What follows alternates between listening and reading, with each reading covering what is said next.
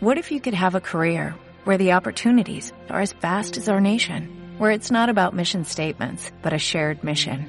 At U.S. Customs and Border Protection, we go beyond to protect more than borders, from ship to shore, air to ground, cities to local communities. CBP agents and officers are keeping people safe. Join U.S. Customs and Border Protection and go beyond for something far greater than yourself.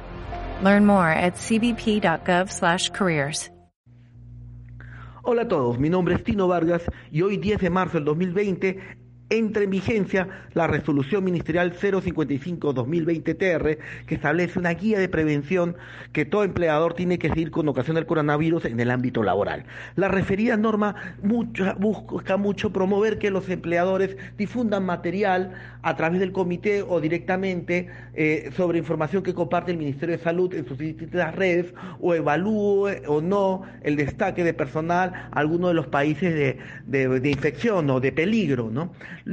Eso es bueno, bastante relevante, pero lo que quiero tocar es sobre las medidas de organización de trabajo. En particular, cuáles son las acciones que debe tomar el empleador frente a una cuarentena o frente a un diagnóstico del coronavirus. Es inaudito que una resolución ministerial disponga que en caso un médico del MINSA establezca una cuarentena, eh, los días dejados de laborar tengan que ser asumidos por el empleador como una suspensión imperfecta de labores. Y si se reconfirma el diagnóstico, eh, eh, también es una suspensión imperfecta de labor, es decir, lo paga el empleador. Esta, esta resolución ministerial es ilegal si tomamos en cuenta que la ley de modernización de la seguridad social, la ley 26790, establece en artículo 11 que a partir del día 21 de incapacidad es obligación de salud pagar los subsidios. Con lo cual yo considero que esta norma, en vez de buscar realmente proteger a los trabajadores, busca proteger a salud y evitar que salud pague, pague eh, los subsidios de incapacidad temporal con ocasión al coronavirus. Recordemos que el coronavirus no deja de ser otro más de tipo de gripe que existen en las muchas cepas de coronavirus actualmente. Y me parece inaudito que el Estado, a través de una resolución ministerial, pretenda que ello sea pagado por el empleador cuando el empleador paga puntualmente mes a mes el 9% con, por concepto de aportes a la seguridad social.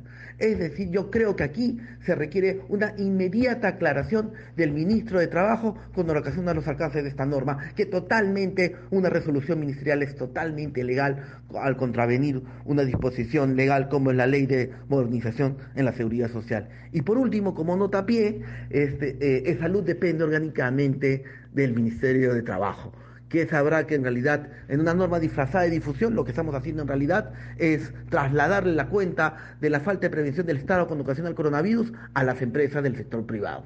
Nada, espero que les sirva esta nota y eh, síganme en LinkedIn. Gracias.